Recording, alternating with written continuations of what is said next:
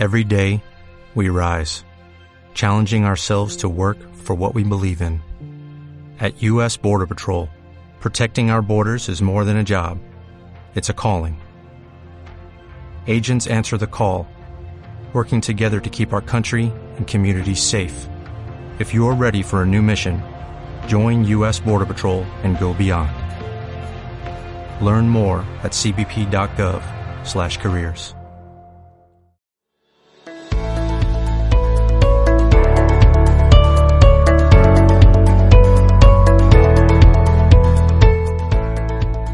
Bienvenidos al podcast The Ways of Life, un lugar de inspiración donde hablaremos con personas que tienen una vida a su medida y nos ayudarán a conocer cómo han llegado hasta allí. Recuerda que estamos aquí para pasarlo bien, nunca lo olvides. Vamos a ello.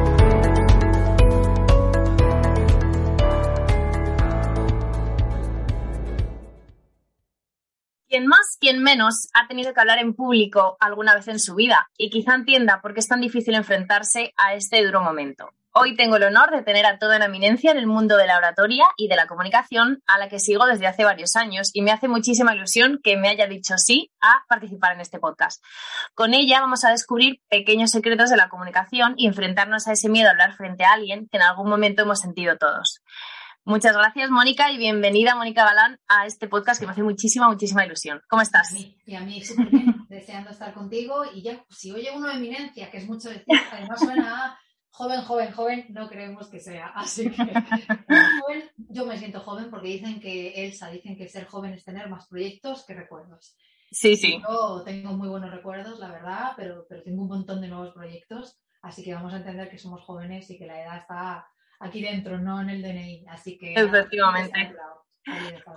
Pues muchas gracias, Mónica, por, porque sé que estás hasta arriba con muchísimas cosas y tu tiempo es muy preciado, como el de todos. Así que, que sé que te conoce muchísima gente, pero para alguien que a lo mejor te esté conociendo ahora mismo con este podcast, cuéntanos quién es Mónica Galán y cómo ha llegado un poco hasta, hasta lo que estás haciendo en tu trayectoria de, de oratoria y comunicación. Fíjate que quedaría como para hacer una primera visión de una misma de quién eres. Madre mía, menuda pregunta. Pero para conocerme rápido, pues es verdad que Mónica Galán Bravo, que es mi apellido, es eh, hablar de ella en tercera persona no puedo porque soy yo. Claro. Mónica Galán Bravo en realidad es una súper enamorada de la comunicación, como te puedes figurar.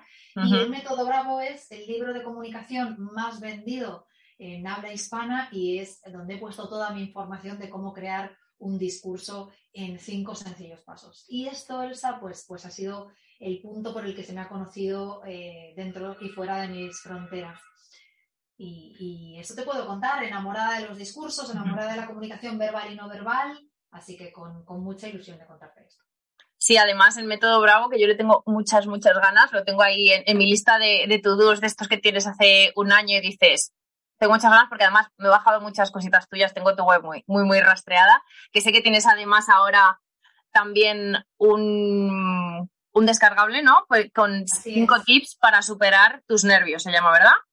Eso es, es una guía gratuita porque Ujú. últimamente lo que pienso cada vez más es, oye, además de grandes directivas, directivos de multinacionales o de la gente que se apunta a mi programa Traspasa la pantalla, pues me he decidido por fin, tengo mi método Bravo online, muy pronto ya en la web va a estar a la venta, pero no solo para la gente que adquiera, sino para la gente que quiera gratuitamente compartirlo y tenerlo, pues tengo esa guía de claves para superar los nervios de hablar en público. Y la verdad que está funcionando muy bien, son muy sencillitos, pero van exactamente al, dolor, a lo que se necesita.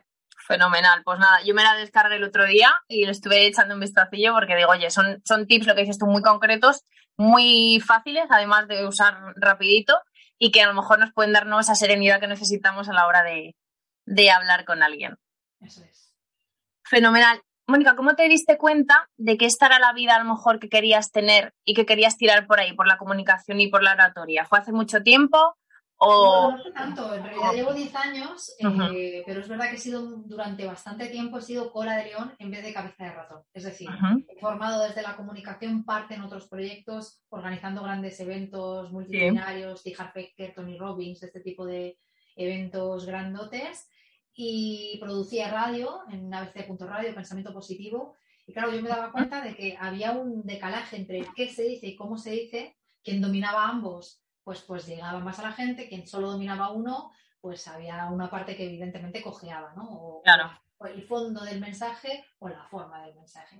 Y en todo caso, pues te vas dando cuenta, trabajando para otros, que, que no solamente es que esté bien tener los dos, es que es absolutamente necesario para que las ideas lleguen y una vez lleguen se recuerden. Porque fíjate, yo conociendo tu historia, de repente, pum, tengo, tengo la idea de cuál ha sido tu cambio, pero sobre todo quiero recordar después de ti eh, cuál es tu forma de ayudar a las personas, desde dónde lo haces. Y en ese aspecto juega no solamente el qué, sino el cómo. Y ese fue el principio, Elsa, fue la mezcla entre los grandes eventos y la radio, que yo decía, jope, ¿cómo puede ser que a veces mensajes tan buenos no lleguen y mensajes tan sencillos lleguen tanto?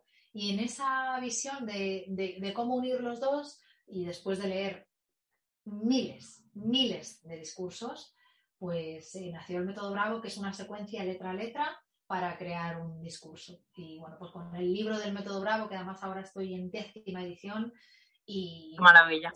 Es una maravilla por parte de los lectores que me hayan dado esa oportunidad de que un libro de oratoria de comunicación sea un libro bestseller. Es que no, hmm. yo todavía digo, madre mía, qué, oportunidad me ha dado la vida con esto porque, porque no es tan fácil, ¿no? Leerte un libro de una mujer que lo que te propone es, oye, todavía nos falta eh, seguir conociendo claves para aprender a hablar mejor en público, pero la audiencia lo ha, lo ha lo ha asumido muy bien, con muchas ganas. Eh, lo que yo digo, Elsa, que tiene hablar en público, es una mezcla hmm. entre, entre humildad, porque es, oye, que no sé todavía, y coraje en cuanto a me voy a atrever.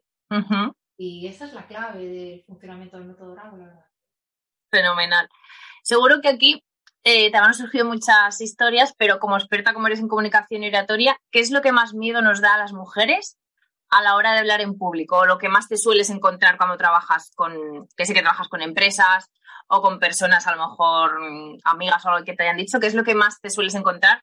Sobre todo de mujeres, porque yo veo más dirigida de mujeres que te hayan dicho, pues es que me da pánico X, lo que sea. Bueno, el ridículo, ¿no? Por eso muchas veces, como una de mis herramientas eh, fetiche es la comicidad, cómica, tú que me has visto hablar en algunos sitios, pues, pues es verdad que, que sin ser el club de la comedia, que no es la idea, ni tanto talento, ni es el objetivo, es verdad que pues, se me ocurre el, juego de palabras rápido, eh, un cierto chiste, una...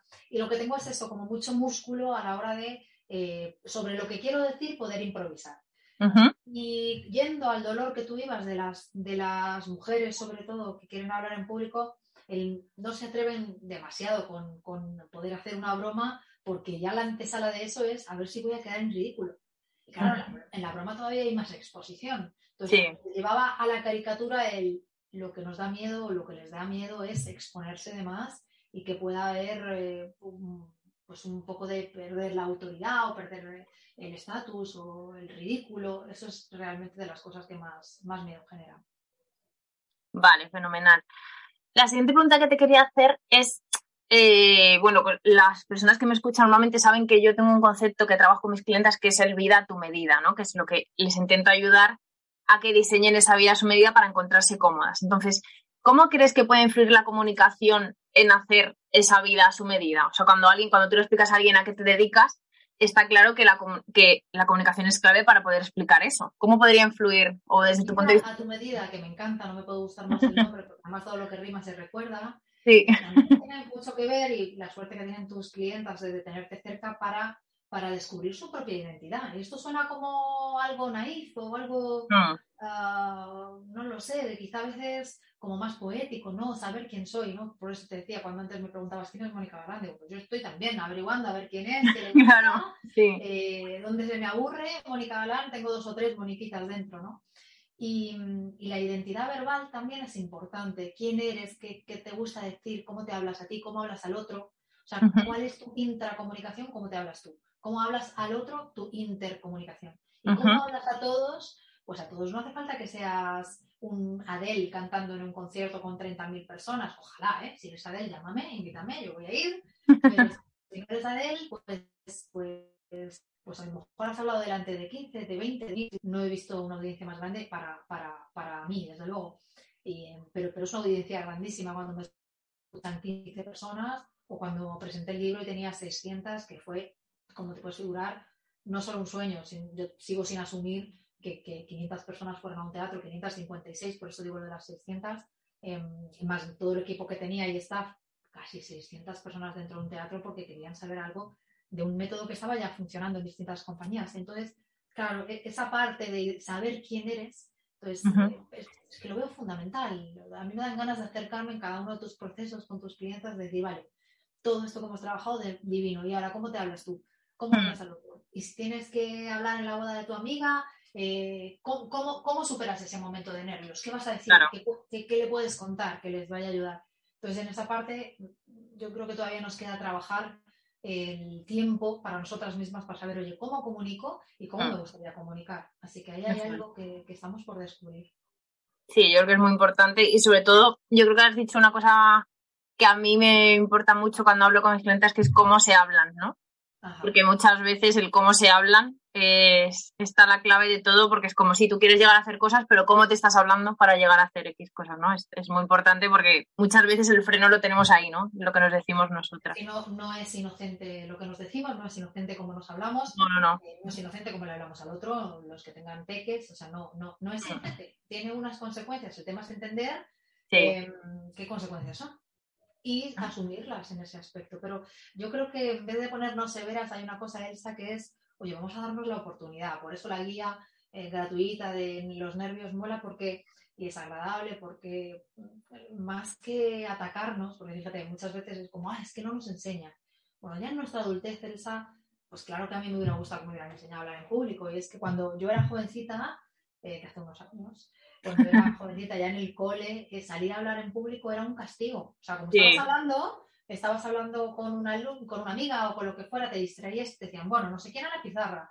Claro, salir a la pizarra era... Era como un castigo, sí. Era un castigo, es que no se me ocurre otra cosa. Era, un, era una consecuencia de estar haciendo algo mal y por tanto, pues, hmm.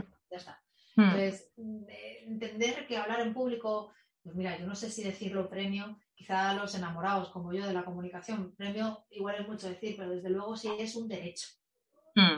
Una obligación, pues yo me pondría días muy severa y diría, claro que es una obligación. ¿En cuanto a qué? En cuanto a que tienes, fíjate cuántas veces clientas que tú y yo podemos compartir me dicen, he dicho una idea en esta reunión y ha pasado totalmente desapercibida y un compañero o compañera ha dicho una idea muy similar, si no la misma, y le han dicho, ah, qué buena idea. Hmm. Entonces me quiero morir o quiero matar, no sé exactamente cuál de las dos cosas, porque es como, qué rabia que por no tener esa gravitas, ese peso, eh, hmm. no darnos la oportunidad de saber, oye, a través del método Bravo voy a descubrir cómo hablo y cómo me gustaría hablar. Y como lo que tú haces en un coaching, en un entrenamiento, hmm. es estoy en el punto A, oye, ¿cómo llego al B? ¿Cómo logro esto que, esto que sueño para mí y que, ¿sabes lo bueno? Em, que no es imposible. No, no está lejísimos como yo que sé no, no, sabría decirte, quizá la maestría de un instrumento o tener la figura que uno desea, exige mucho trabajo y muchísima constancia. Eh, yo te voy a decir que la oratoria tiene, eh, como cuando aprendes un idioma al principio, como un pequeño escalón que, que alcanzar, pero después todo el trabajo hecho se va a notar en un músculo que permanece. Entonces, eh, no se pierde, como quien aprende a, ¿no? Lo habrás oído mil veces, a montar en bicicleta, eso que sí. Como que se recuerda, ¿no? Eso es, se queda dentro de nosotros. Fenomenal. Ya hemos hablado antes de, la guía esta que tienes gratuita ahora de cinco consejos para enfrentarnos a esos nervios. Pero yo quería que nos dijeras los tres consejos más importantes para enfrentarnos a ese, miedo escénico, no es tanto a esos nervios, sino a decir, oye, pues tengo que hablar, lo que decías tú, en una reunión o tengo que dar una charla ante mi jefe y mis compañeros. ¿Cuáles serían los tres consejos, digamos, más importantes para yo comunicar y que no pase desapercibida, como le ha pasado a tu clienta que nos comentabas antes? Mm. Lo primero es que quiero decir claramente cuál es mi mensaje más importante para no irme por las ramas. Oye, ¿qué quiero decir exactamente? Eh, para que genere el, impacto que yo deseo. ¿Qué quiero decir? Dos, eh, ¿cuánto derecho me doy? O sea, ¿cuánto de legitimada estoy yo misma para luego no sabotearme ni en el antes, ni en el durante, ni en el después, que también uh lo he hecho fatal y tal. Bueno, ¿cuánto derecho tengo yo a decir esto? Y además escribírtelo si quieres. Oye, pues yo voy a hablar de ah, maternidad porque, no es mi caso, pero soy mm. madre oye, voy a hablar de eh, lo que tú decías, oye, ¿cómo superar un momento de estrés? Pues porque, Mónica, porque yo pasé un momento de estrés muy puntual en mi carrera y me hizo darme cuenta de lo que quería vivir y de lo que no quería vivir. Entonces yo ahora cuando digo ciertos cuadros de estrés, más allá, por supuesto, de X patologías y de que la gente se Sí. ponga en tratamientos y vamos, ojalá contáramos todos más, yo lo hago mucho, que tengo mi terapeuta, por supuesto, Mm, para soportarme a mí misma, para saber ser un buen apoyo para otras, em, para, para descargar muchas veces los miedos de, de una empresaria chiquitita, en fin, para todo eso. Entonces, uno, eh, ¿qué quiero decir? Dos, ¿cuánto me he legitimado a mí misma para decirlo? ¿Me doy permiso o no? Tres, ¿cuánto de importante me parece la audiencia? Y esta respuesta debería ser la más sencilla porque es todo. Casi por encima de mí misma, por lo menos en el momento de la oratoria, en el momento de la Sí. ejecución, y desde luego por encima del mensaje. Es decir, lo que yo voy a contar es importante, que lo cuente yo es importante, no debo deslegitimarme, pero aquí hay que tener la cabeza muy clara de yo estoy hablando esto para la audiencia.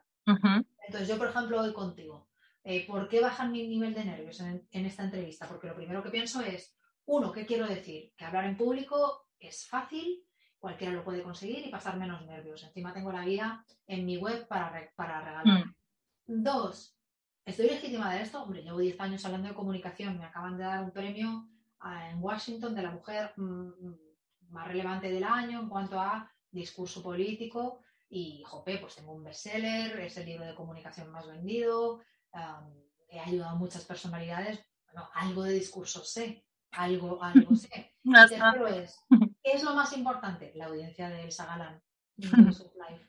O sea, lo más importante es que alguien que nos esté acompañando ahora en el coche porque lo vea, porque se ponga un ratito este vídeo, Mm. porque esto sea un clip de Instagram. Ese ratito, esa persona es lo único importante, porque tú y yo hoy, si no, podíamos haber tenido esta conversación, no se habría enterado nadie, estaríamos tú y yo conectadas por Zoom o habríamos bajado debajo de casa, que hay una cafetería súper bonita, llena de Mm. libros eh, y que tienen un té fabuloso y de mis favoritos.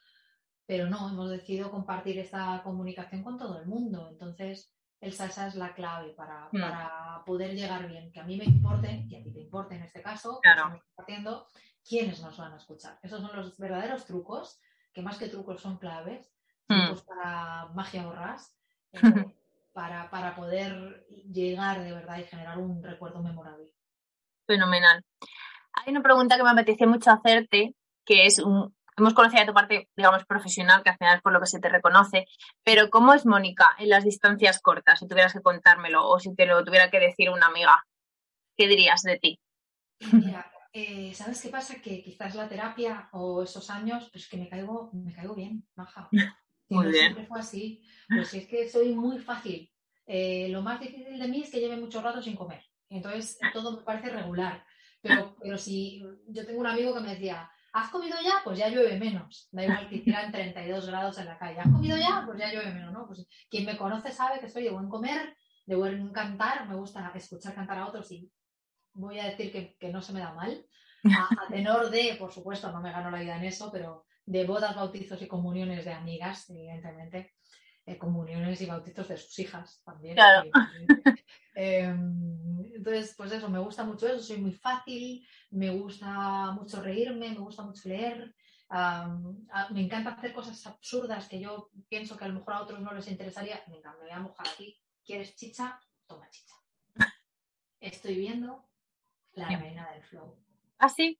Mira, me la recomienda mucha gente, ¿eh? no, ¿Verdad que no soy la única? Bueno, no me he puesto, ¿cómo no, mi así? hermana, No, mi hermana sí, entre no, ellas y más gente, ¿eh? me lo ha recomendado, o sea que sí. ¿cómo así? No, pues es que a mí de Indo Paisa, no que me gusta mi amor, ¿no? O sea, me encanta todos los acentos, las musicalidades. Evidentemente ya se me han ocurrido tres teorías de oratoria solo relativas al divino acento colombiano que yo, ay, me derrito, pero sobre todo al reggaetón, fíjate si a mí me pega poco, eh, Mm. que me pueda gustar una canción, pero lo dicen desde un lugar tan curioso, se mueven tantas cosas, fíjate, hay teorías de motivación relativas a la venganza, por supuesto, imagínense ustedes una novela latinoamericana, em, que siempre hay drama y cárcel y Sí. y no conocidos, este tipo de cosas. Pero ya se me han ocurrido un par de cosas relativas a una conferencia que tengo sobre motivación, evidentemente sobre qué es lo que nos motiva, cuánta fuerza puede darnos, por ejemplo, la venganza, ¿no? Fuerza eh, inaudita, o sea, a veces más fuerza que el, ay, no quiero conseguir este sueño, porque no, muchas veces es Sí. cuando pensamos, jope, no me dieron la oportunidad de hacer eso y ahora les voy a demostrar que soy buena, cuánta fuerza hay ahí. Mm, Otra cosa en el reggaetón, pues por ejemplo, fíjate en las canciones de reggaetón, son muy dulces las que salen en la novela, es todo bastante cursi, maravilloso, pero es todo, acaban el nombre del reggaetón, mira, a mí que me gusta Camilo, que es una criatura jovencísima, Camilo, pues todo el tiempo dicen su nombre, es otra forma de llamarse. Claro, es exagerado, ustedes entiéndanme, cuando yo digo que aquí hay teorías es, oye, ¿yo por qué en mis discursos no digo mi nombre? ¿Por qué no queda claro? Pues yo, Mónica Galán, eh, bravo con este juego de mi apellido, pues la, la, gente se le ha quedado mucho el salso de bravo y el apellido juntos. Mm. Pues, pues, ahí hay una clave, ¿no? Repito, ya como ves, adaptada. Mm. Entonces, ¿qué, ¿quién soy? Pues, pues, pues, pues como ves, eh, bastante ecléctica y, si me das de comer y de cantar y de salir un rato y hablar, ya soy tu amiga favorita, forever and ever, de, bajas, de llamarte al teléfono y decirte te bajas. Ya estaría, ya estaría. Fantástico, era para conocerte un poquito más. Y Mónica, cuéntanos, ¿qué objetivos tienes a medio y largo plazo que, nos puedas contar que digas, pues mira, estoy centrada ahora aquí o aquí o que me gustaría hacer? Pues mira, eh, hay algo que me hace mucha ilusión eh, no soy la primera, desde luego, no pretendo, pero me gustaría llevar al mundo del, teatrillo, entendamos teatrillo, pues de, tener, por supuesto no me veo llenando estadios, evidentemente, pero, pero sí me gustaría ofrecer alguna alternativa eh, de ocio y de aprendizaje más juguetona. decía que no soy la única porque tengo amigas fabulosas haciendo esto y triunfando pues como Silvia Congost, que tiene su propio... Y un Patri psicóloga, ¿no? A lo mejor. Sí, Patri, que también lo tiene, ellas lo tenían juntas en algún momento y hacen eh, shows distintos ahora, o qué sé yo, uh, Margarita Álvarez, que también estamos pensando en hacer alguna cosa juntas.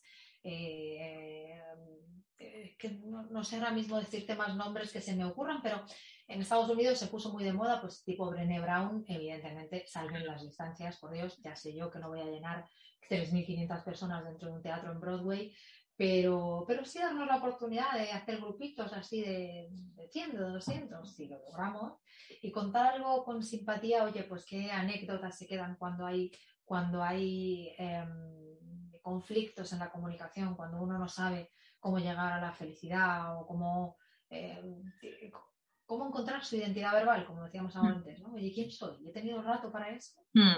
Y te digo, mira, el otro día viendo a Luis Piedraíta, fíjate que es mm. cómico, al mago también, pero cómico, ya el último show que yo vi de Luis era un show que, parecía coaching en vivo. O sea, el tío hablaba de, fíjate, la felicidad es como la bola de Nivea, que a veces la tienes, pero a veces se pierde, todo el mundo ha jugado con ella alguna vez, pero nadie dice tenerla en casa, todo el mundo sabe hasta cómo huele esa, esa bola, ¿te acuerdas? Sí bueno, pues, pues eh, salimos del teatro y fue como, ojo, qué buen rato, me he reído un ratillo, pero, pero también me voy diciendo, oye, ¿y qué me hace mi ilusión? ¿Y qué me gusta? ¿Y, cuál es mi bola de felicidad? Sí, te hace un poco pensar, ¿no? Y reflexionar.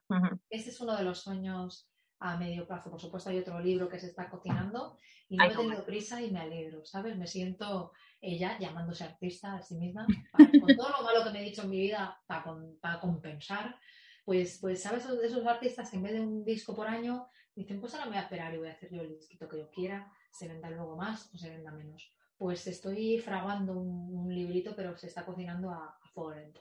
Bueno, las buenas cosas al final necesitan su tiempo, así que Ojalá, no hay prisa. No hay sí. Y para terminar esta entrevista, que siempre me gusta ver como cositas un poco más simpáticas, digamos, me gustaría hacerte tres preguntitas más mm, así no tanto profesionales. ¿Algún vicio confesable que nos puedas contar? Sería la primera. sí, sí, bueno, es que claro, ves, yo pienso lo primero en comer. Lo primero, y luego, claro, os acabo de contar la reina del flow, que es bastante tirarme ahí al. Pero mira, vicio. Em, mira, yo hago lenguaje no verbal no consciente y detección de la mentira. Me gusta ver en mute algunos discursos para saber qué me llega sin la parte verbal. Solo con los gestos, la... Ajá. Eso es un vicio que está entre lo profesional y lo personal. Pues al final tampoco yo sé diferenciarlo mucho, quizá por, por, el momento que estoy viendo ahora, ¿no? Que eso sí me, me, llama la atención. Me lo pongo en mute a ver qué me llega primero, ¿sabes? Em, ¿Y qué más? Más preguntas, venga. Ese sería un vicio, va. Eh, ¿Qué es lo que más te gusta? ¿Qué es lo que más te gusta? ¿Y qué es lo que menos te gusta? ¿De qué? En, general. En general. Mira, eh, lo que más me gusta es sentarme con alguien, lo que sea, ¿no? Y ver cómo se miran los que se quieren. Con unos amigos estamos comiendo y hay una pareja que lleva X saliendo, casada, o una mamá a su hijo, o un papá a su hija, o lo que sea. O un abuelo a su nieto, me da igual. Eh, ver cómo, cómo se derriten de amor, ¿sabes? Da igual la tecnología, el dinero, la, hombre, la salud, evidentemente, pues en salud ya mm. todos pero que en ese momento verles mirar y decir, ¿cómo amo a esta persona? Ay, eso me derrite. Me imagino en una especie de, de teatro real, palco principal, para ver eso que es lo más hermoso. Eso es lo que más me gusta. Y lo que peor llevo, quizá por una historia eh, familiar, es alguien que, que, no se controla con, con el alcohol. Eh, no soy capaz de ver una película en la que haya alguien ebrio o ebria. Me, me corto circuito y soy incapaz de pensar. De hecho, el otro día caminaba con una amiga y había alguien eh, absolutamente bebido en la calle y me tuve que sentar en un banco más allá. O sea, supongo que estas cosas no las cuentas si no te hace alguien una pregunta tan valiente y tan directa, porque suena como que, que seguramente lo sea, ¿no? Persona altamente sensible, pero no es tan práctico, piensa, ¿eh? O sea, esto no lo cuentas eh, ni con más ni con menos orgullo, tú que me has dado la oportunidad, pero ese tema me, me, me, cortó. Sí, cada uno tenemos ahí nuestro toque, cosas horribles, que no me va a gustar, pues mil cosas feas, ¿no? Pero, mm. pero quizás diciendo esto por si, quién sabe, si alguien nos escuche pensar, joder, cuánto importante cada uno cuidarnos a nosotros para, hacer o bien o mal a los que nos rodean, aunque solo sea por, respetarnos profundamente y respetar a los otros también. Efectivamente. Y para terminar esta entrevista así tan completa, hemos hablado antes de, los objetivos que tienes a medio y largo plazo, pero un sueño por cumplir, ya sea a nivel personal o profesional. Te lo digo, renuncié a una charla TED ¿Mm? en su momento, antes de Bravo, por no estar preparada. No me arrepiento, no lo estaba. Y mm. ahora sí, entonces tengo ganas de que en vez de buscar yo, que la gente se propone para esas cosas, eh, me mm. busquen ellos a mí.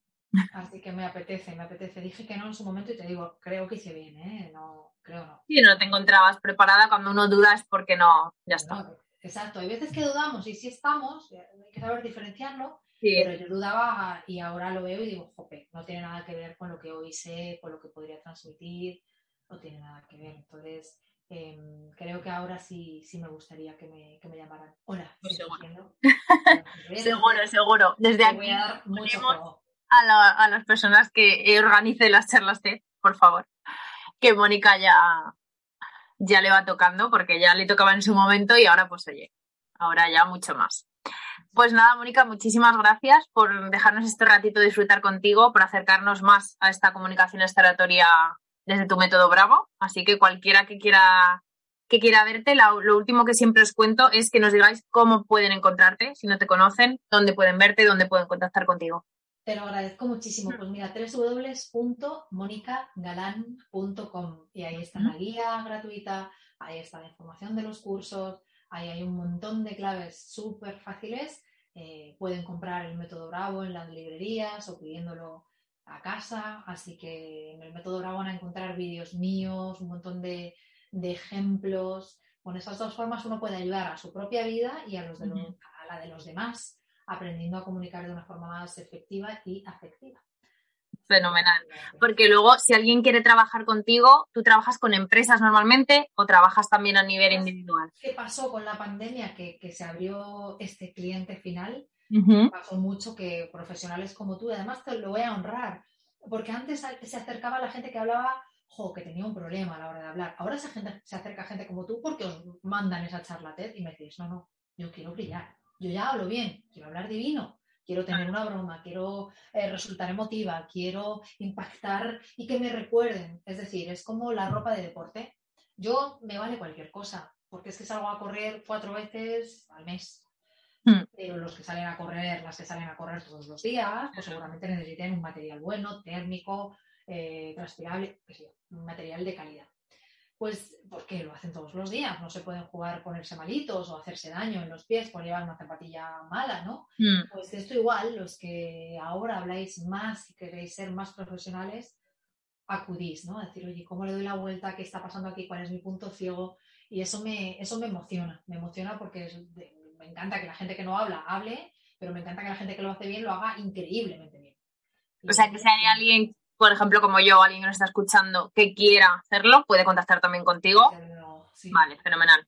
Digo, por saber, porque yo sabía que estabas muy especializada en tema empresa, pero digo, yo sé que habrá mucha gente que diga, y si yo quiero, lo que tú dices, prepararme mi conferencia porque me han ascendido a no sé qué, o eso, soy emprendedora y quiero prepararme mi evento, pueden contactar contigo, ¿verdad? Vale.